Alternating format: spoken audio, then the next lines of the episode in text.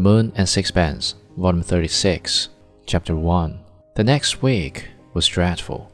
Stroeve went twice a day to the hospital to inquire after his wife, who still declined to see him, and came away at first relieved and hopeful because he was told that she seemed to be growing better, and then in despair because the complication which the doctor had feared having ensued. Recovery was impossible.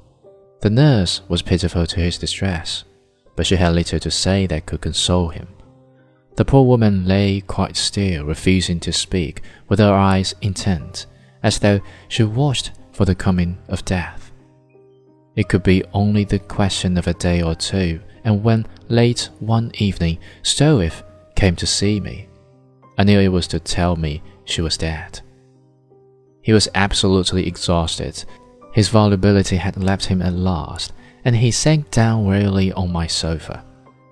I felt that no words of condolence availed, and I let him lay there quietly.